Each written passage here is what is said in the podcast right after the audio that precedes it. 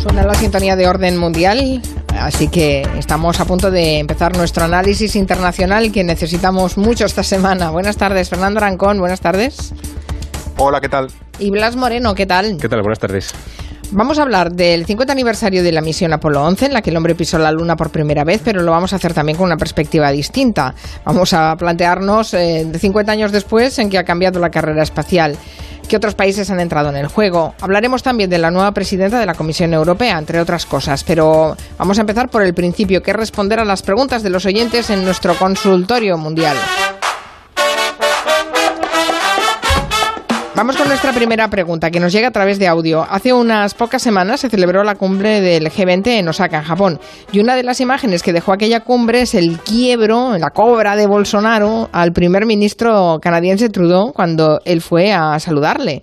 Es por lo que pregunta nuestro oyente. Hola, buenas tardes. Mira, era una pregunta para orden mundial. Quería preguntarles, me llamó la atención en la última reunión de Osaka de líderes mundiales, cómo estaban juntos el presidente, el primer ministro de Canadá y el presidente de Brasil. Llegó un momento dado en que el primer ministro de Canadá reiteradamente le quería estrechar la mano y el de Brasil se la negaba y se hacía loco. Quería saber un poco de dónde vienen esas discrepancias entre entre presidentes, autoridades, el país, etcétera. Gracias, un saludo. Pues ¿qué pasó? ¿Qué pasó? ¿Es que Brasil y Canadá no se llevan bien? Bueno, como bien cuenta este oyente, Trudeau fue a darle la mano a, a Bolsonaro en esa cumbre del G20 y cuando parece que este justo le va a devolver el saludo, pues el presidente de Brasil se gira 180 grados para saludar a la otra persona y a Trudeau la verdad es que se le queda una cara de bastante incredulidad que es bastante curiosa, ¿no? Pero la verdad es que, eh, visto desde fuera, es un, momento gracioso, aunque no creo que al, primer ministro canadiense le hiciese mucha gracia. Pero, aquí he de decir que probablemente le estemos buscando tres pies al gato porque eh, si continuamos, por ejemplo, el metraje del vídeo, a los pocos segundos, Bolsonaro sí se gira hacia Trudeau y ya sí que le saluda. Y digo esto porque en principio es que no hay motivos para que Canadá y Brasil ahora mismo se lleven mal, ¿no? No ha habido disputas, ni peleas, ni, ni polémicas recientes. De hecho, las relaciones entre ambos países son bastante buenas y Canadá es, por ejemplo, para Brasil un destino habitual de inversiones y para los estudiantes van allí a aprender, por ejemplo, inglés y francés, o sea que es un país que está muy bien a nivel educativo. Por tanto, partiendo de esa premisa de que la explicación más sencilla normalmente es la correcta, pues lo más probable es que Bolsonaro no llegase a ver el saludo de Trudeau o creyese que esta a lo mejor cuando se acercó, cuando se inclina hacia él, le estaba señalando al interlocutor del otro lado, ¿no? que es hacia donde se gira. Por tanto, mi, mi veredicto de la situación, el, el bar ahí, es que aunque bueno, queramos buscar algunas polémicas y, y, salseos entre líderes mundiales, aquí no parece haberla. O sea, no hay razones objetivas para que entre los dos países haya problemas. A lo mejor es que no se caen demasiado bien, ¿eh? También claro, luego lo que pasa entre personal. bambalinas o en el catering o tal, ya eso ya no lo sabemos. Pero en principio así no pasa nada entre ambos países. Vale, a nivel de geopolítica, ningún problema. Eso es. La segunda pregunta nos la envía un oyente y la verdad es que es para hacérselo mirar. Parece ser que la ONU tiene un índice de desigualdad de género en el que clasifica a 160 países en función de los méritos que hacen en esa materia, en desigualdad de género. ¿Y saben en qué puesto está Arabia Saudí? Está el 50, el 50 de 160. No es posible. La verdad es que es muy sorprendente, ¿no? Pero, pero no hay ningún error. El índice Vaya. lo que hace... eh, ya, ya, yo, te- yo tuve que investigarlo porque no, no puede ser, ¿no? Pero bueno, el índice se basa en unos datos y esos datos eh, son, por ejemplo, la mortalidad materna, es decir, las mujeres que mueren durante el embarazo, el parto o, o- o después, justo después, en el posparto, natalidad en adolescentes, las, las mujeres jóvenes que tienen hijos, eh, porcentaje de mujeres con educación secundaria, porcentaje de mujeres en el Parlamento de cada país y luego porcentaje de mujeres en relación al de hombres que están en el mercado laboral.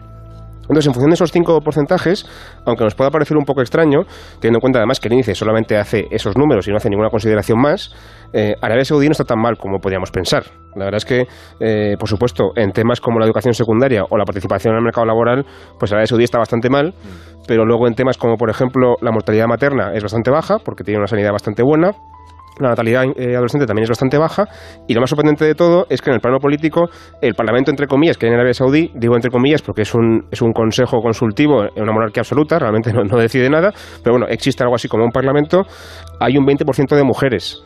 Esto es desde luego poco eh, en términos objetivos. En España, por ejemplo, tenemos un 47%, que es bastante alto, pero Estados Unidos tiene un 23%, o sea que no está tan lejos de otros países democráticos. ¿no? Entonces, bueno, al final la cuestión es que Arabia Saudí está bastante alto, está por encima, por ejemplo, de Uruguay o de Hungría, un país europeo.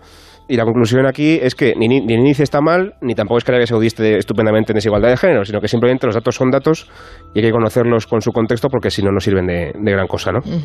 Aunque es verdad que también hay gente que dice que el índice igual habría que revisarlo Claro. porque no nos da una información... Son los países ricos, tienen unas Exactamente, concepciones claro. economicistas que Es bastante tienden a simplista. favorecer a los países ricos. Claro, pero es verdad y tiene su, su razonamiento. O sea, el- el criterio con el que se elabora el- ese índice es el que sería ah, como para revisar. Exacto, sí. ¿eh? Porque en función de ese criterio sí que sale este dato y esa aplicación es correcta. Pero bueno, de todas maneras, cuando intentas reducir la realidad a cifras, es raro que te salga un buen retrato. fisuras. Puede ser engañoso, sí. Exacto. La última pregunta nos la manda Víctor Llaneza en un correo en el cuenta que ha estado en Japón de viaje y que ahí se ha enterado de que Estados Unidos no solo bombardeó Japón con aquellas famosas bombas nucleares, sino que también sometió al país a una intensa campaña de bombardeos convencionales. ¿Era necesario tanto ensañamiento? Se pregunta Víctor Llaneza. ¿Y cómo es posible que después Japón se haya convertido en un aliado tan fiel de Estados Unidos? Bueno, es una pregunta la verdad que, que bien interesante. Voy a ir por partes. Los ataques sobre Hiroshima y Nagasaki no fueron los más mortíferos que, que Estados Unidos llevó a cabo sobre Japón durante la Segunda Guerra Mundial. De hecho, en marzo del 45 se llevó a cabo un, un ataque, un bombardeo sobre Tokio, la capital, que causó más de 100.000 muertes directas en ese mismo ataque y destruyó la cuarta parte de la ciudad. En Hiroshima hubo unos 80.000 muertos directos y en Nagasaki cerca de 40.000. En Tokio, repito, más de 100.000. Porque hacia 1945 Estados Unidos, la verdad es que no se cortó demasiado en hacer bombardeos indiscriminados sobre Japón como antesala de una hipotética invasión que llegaría después a nivel terrestre. ¿no? En este bombardeo de Tokio, por ejemplo, usaron bombas incendiarias que hay que tener en cuenta que en el Japón de entonces muchas de las casas eran de madera y papel, es decir, que nos podemos imaginar el resultado, y también bombas de racimo, que ya están empezando a ser prohibidas, y fósforo blanco, que ahora mismo es un arma química, y napalm, esa que se usa en Vietnam, pues se usaba, vamos, en Vietnam, todo eso tiraron sobre eh, Tokio. Y en total se calcula que esas campañas de bombardeo sobre Japón murieron más de 300.000 y 900.000 personas, civiles en su mayoría, ¿no? Porque también hay una teoría con el tema de las, de las armas atómicas, que para mí es bastante verosímil, que apunta a que los ataques atómicos no eran un mensaje para Japón, sino que Estados Unidos sabía que se iba a rendir más pronto que tarde, sobre todo con esos bombardeos, era insostenible para Japón, sino que era un mensaje para la Unión Soviética. Hay que tener en cuenta que la URSS declaró muy tarde la guerra a Japón, en el propio agosto, unos días antes de la rendición del país, y Estados Unidos habría buscado con esos, esos ataques atómicos dejar claro a la URSS que no iban a hacer demasiado territorio japonés, como había pasado, por ejemplo, con Alemania en Europa, que había terminado la guerra unos meses antes. No era una forma de decirle al presidente Truman, de decirle a Stalin, vamos a llevarnos bien, ¿no? Y luego ya por cerrar, en cuanto a por qué Japón se ha convertido en un aliado tan fiel de Estados Unidos, pues porque Washington obligó a Japón a serlo. El país estuvo ocupado, Japón, por Estados Unidos hasta los años 50 y la constitución que hoy tiene Japón fue básicamente impuesta por el eh, general MacArthur, que le dijo al emperador japonés, mira, ¿ves esta línea de puntos? Pues firma aquí. Y es básicamente lo que quedó. Y en el contexto de la Guerra Fría, pues estratégicamente Japón era un país muy importante para, para Estados Unidos. Y por eso hoy todavía Estados Unidos tiene muchas bases militares en el país. Ujú. Muy interesante. Si tienen alguna consulta que hacer a, a nuestros especialistas de orden mundial, les voy a recordar un teléfono al que pueden dejar un mensaje de voz, es el 638-442-081. Vámonos a la luna. Hola, buenas tardes.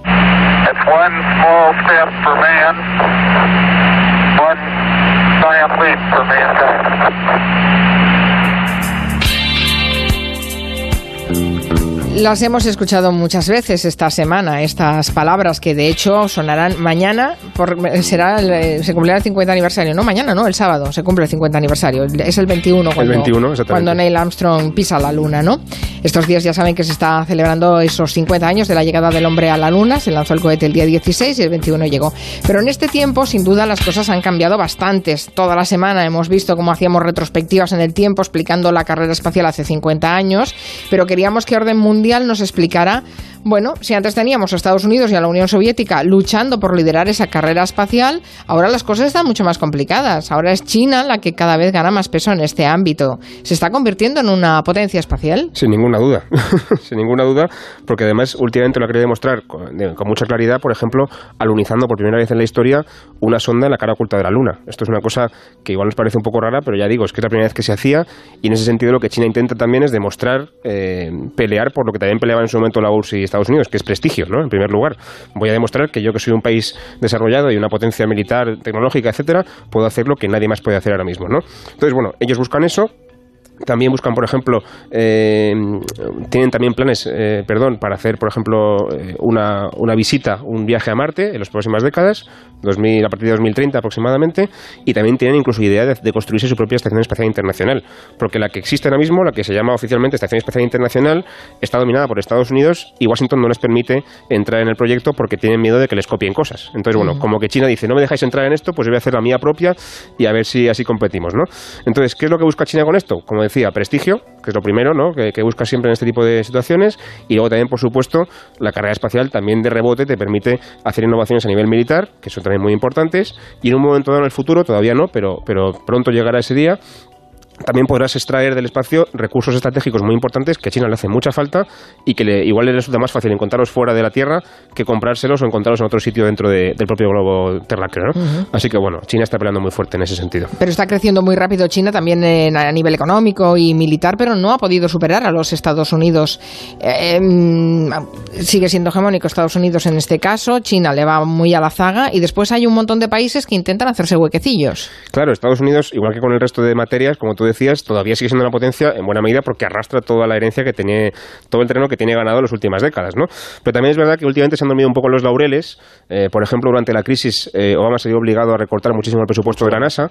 Entonces, bueno, como que de repente se han, se han vuelto a dar cuenta de que China viene muy rápido, se ha puesto las pilas, pero por poner un ejemplo muy, muy plástico, ¿no? De lo que quiero decir, Estados Unidos ha perdido la capacidad de mandar astronautas a, a la estación espacial. Ellos no pueden mandar astronautas ya porque no tienen ese programa espacial desarrollado. Rusia, ¿no? Creo. Los mandan desde Rusia, le cuestan cada astronauta 80 millones de dólares mandarlo hasta allí, o sea, es un billete bastante caro y, y, ellos no pueden hacerlo, ¿no? Entonces, bueno, se han vuelto a poner las pilas y luego también es, es, verdad que hay otros países, como tú decías, por supuesto Rusia sigue ahí, también tiene una herencia bastante potente, pero luego, por ejemplo, hemos visto como Israel en abril intentaba también alunizar por primera vez en la Luna, no lo consiguió, pero estuvo a punto, India también lo quiere intentar en todos los días. Eh, la República India y luego hay una cosa muy curiosa que he encontrado hace poco que es que desde 2014 a esta parte han abierto eh, agencias espaciales, perdón, eh, Bahrein, Emiratos Árabes Unidos, Arabia Saudí, Turquía, o sea, como que hay un montón de países en Oriente Próximo con bastante dinero que también se han apuntado a esta carrera, ¿no?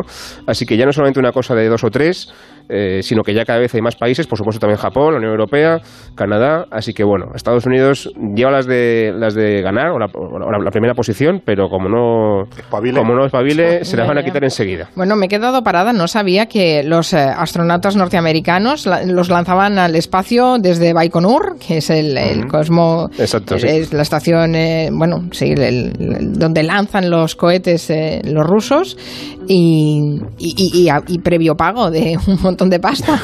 Así, al final la carrera espacial sí que la acabará ganando Rusia, ¿no? Visto que enviar gente al espacio es eh, un, un negocio, debe haber también agencias privadas que se están haciendo un huequecillo también, ¿no?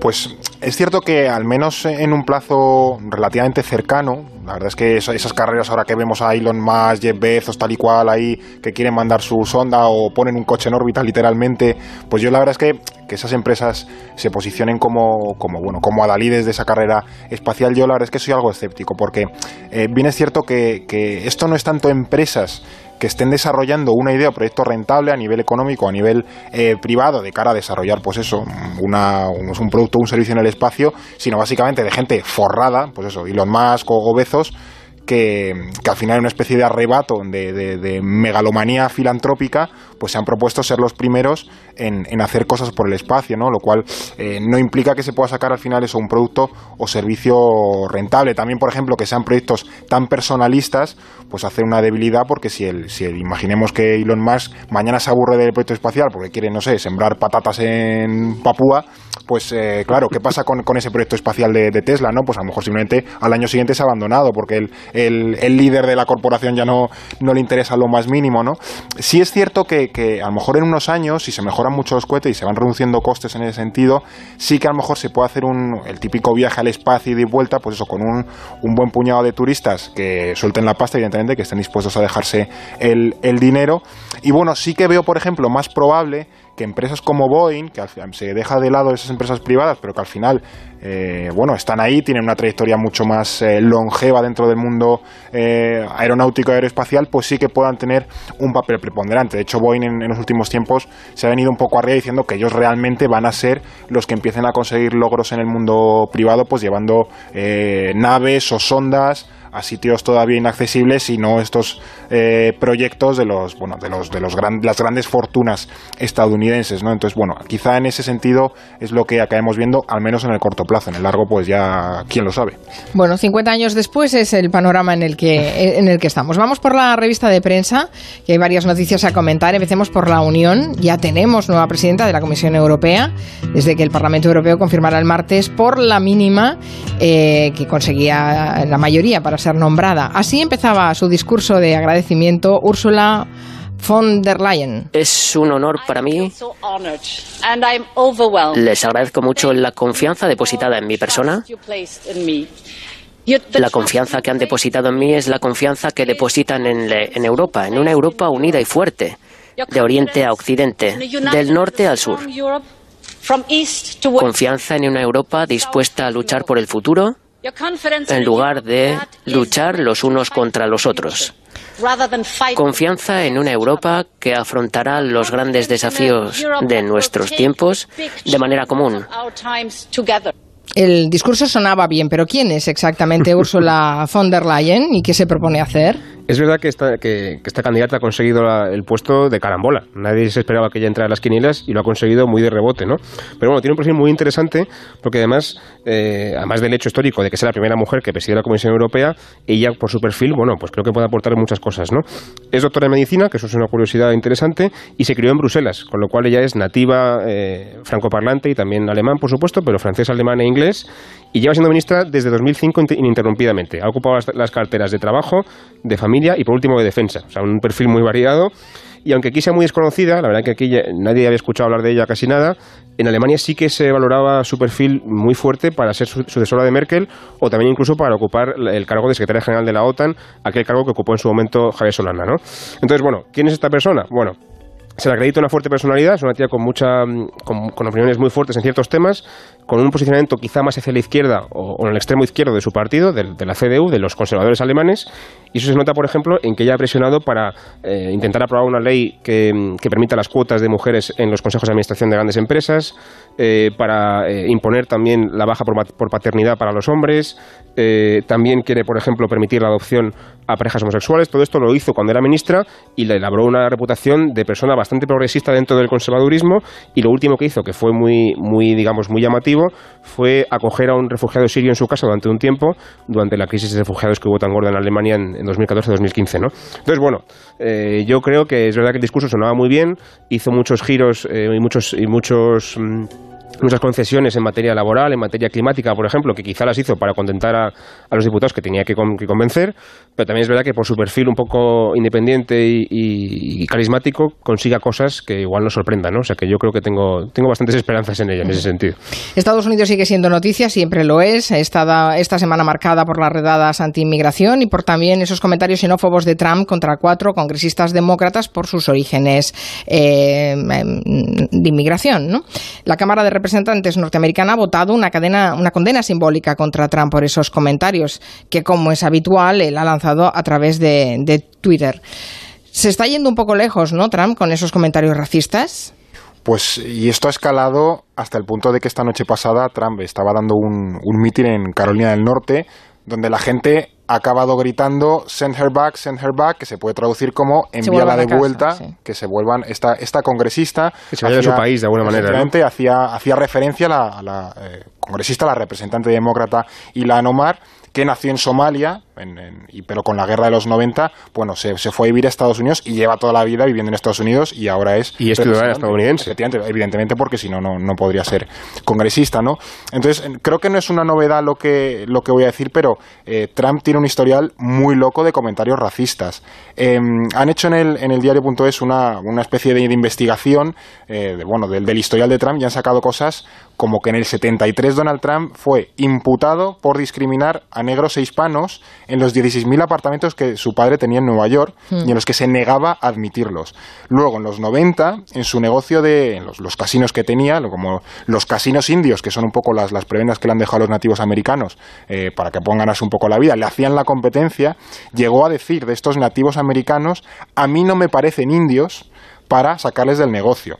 Luego también, durante el, mandato de Obama, Trump fue bastante fan de la teoría de que el presidente, que había nacido en Hawái, nació realmente en Kenia, por lo que no podría ser presidente, ya que solo pues, se puede ser presidente si has nacido en los Estados Unidos, ¿no? Y ya dentro de su mandato, pues eso, podemos eh, recordar maravillas como calificar de agujeros de mierda, literalmente, a varios países africanos y Haití durante las, las crisis migratorias, aunque él se defendió diciendo en una entrevista, yo no soy racista, de hecho, soy la persona menos racista que has entrevistado. Así que, bueno, a lo mejor está rozando ya el clima espurado de yo no soy racista, soy ordenado, que a lo mejor lo, es lo próximo que le debemos decir. Sí, pero, muchas de estas cosas salieron en campaña y fíjate. Mm, sí, sí, no, no apenas tiene... Le salen bien, de hecho, le salen bien. no, no tiene mella en la opinión. Uh, la OMS acaba de declarar la crisis de ébola en la República Democrática del Congo como una emergencia internacional. Eso se hace por alguna razón, supongo, ¿no? Se hace porque llega un momento en que la crisis está empezando a escalar y empieza a ser descontrolable. el, problema es que últimamente acaba de llegar a, la vecina Uganda, el, país vecino en, la República Democrática del Congo, y también ha llegado dentro de la propia República Democrática del Congo a la ciudad de Goma, que ya empieza a ser una ciudad bastante grande, más de un millón de habitantes, y eso supone que es mucho más complicado controlar la, enfermedad porque es muy contagiosa. Y está en una zona fallida. Y está en una zona de, em, plagada de, de guerrillas, eh, lastrada por un conflicto civil desde hace ya años. Entonces, claro, es un país enorme, que es como cinco veces España, el gobierno no tiene capacidad de llegar a ciertas zonas, eh, la población sencillamente, porque está, mm, digamos, lastrada ¿no? por el conflicto, tampoco confía mucho en los extranjeros ni en los, ni los sanitarios, con lo cual llega un momento que es mucho más difícil de controlar que aquella que también hubo en, en África Occidental en 2014, que dejó 11.000 muertos, son 10 veces más de los que van ahora, pero que ya digo, fue más fácil de controlar que esta, y como esta se les vaya de las manos, puede llegar muy lejos, tanto dentro del país, que como digo, está fatal, eh, como también en los países circundantes, Uganda, Ruanda, etcétera, que aunque están mejor, tampoco es que estén eh, estupendamente, ¿no? Así que bueno, hay que tener cuidado con esta, esta epidemia, que como digo, es muy contagiosa, es muy complicada de controlar y es muy mortífera. Acabamos con otro, otro personaje que también utiliza chats privados para hacer comentarios machistas y homófobos. El problema es que es el gobernador de Puerto Rico, Ricardo Rosselló. La pez para los políticos puercos, la Para usted, gobernador cabrón. La T llegó porque es tiempo de la A para que arranques pa'l carajo. Esto es al grano, pa'l carajo los partidos, pa'l carajo tu ideal político. Esto es simple, le, le han montado un rap, le han compuesto un rap, porque además muchos de esos comentarios van en contra de personalidades de Puerto Rico, Ricky Martin entre ellas, ¿no? ¿Qué está pasando ahí? Bueno, por poner un poco de contexto, en Puerto Rico se está liando un poco gorda porque han salido a la luz casi 900 páginas de mensajes de un grupo de Telegram en el que está el gobernador de Puerto Rico y buena parte de su gobierno y cargos de confianza. Y en ese grupo de mensajería pues hay una buena ristra de comentarios machistas, homófobos y llamando de todo, pues eso, desde personajes del país a personalidades de la administración estadounidense. Y para muchos puertorriqueños pues esta ha sido la gota que ha colmado el vaso. Hay que tener en cuenta que hace dos años, hace dos veranos, el huracán María arrasó la isla y entre la poca ayuda que ha dado el gobierno de Trump y la mala gestión que ha hecho el propio gobierno de la isla, pues Puerto Rico todavía no se ha recuperado. Además, en estos tiempos recientemente también se han destapado casos de corrupción y la gente pues está un poco hasta las narices. De hecho, eh, puertorriqueños muy influyentes como Ricky Martin o Benicio del Toro han estado en protestas reclamando la dimisión del gobernador. Él se ha disculpado y ha dicho que no va a dimitir porque literalmente no ha hecho nada ilegal, que es como una de las excusas más viejas que hay en el mundo para no dimitir Pero es cierto que el resto de los implicados en este Telegram Gate sí que lo han hecho, así que se ha quedado pues totalmente solo, ¿no? Entonces no vería raro que en los próximos días acabe dimitiendo si la presión en la calle continúa, porque es cierto que apenas le quedan apoyos y lo que ha hecho es eh, inexcusable a nivel moral y político, ¿no? Entonces creo que el, el coste que asumiría quedándose es muy alto. homofóbico, misógino, hipócrita, gilipollas, incrédulo, inepto, gente muere en el país y tú borras noticias que no se ven bien para ti, esto se cuenta y no Ahí se le despachan a gusto encontrar, está bien. ¿Cómo está el mundo, eh? la verdad. Ni en verano para la cosa. Bueno, bueno, bueno, ya saben que pueden hacernos llegar sus preguntas sobre temas internacionales a través del WhatsApp de Gelo, que es el 638-442-081, o mandando un correo a julia en la onda, arroba onda cero punto es, o al contacto arroba elordenmundial.com y también en las redes sociales del programa y del Orden Mundial. O sea, por canales que no quede. Gracias, Fernando Arancón, Blas Moreno. Hasta la próxima. Hasta la próxima. En unos segundos las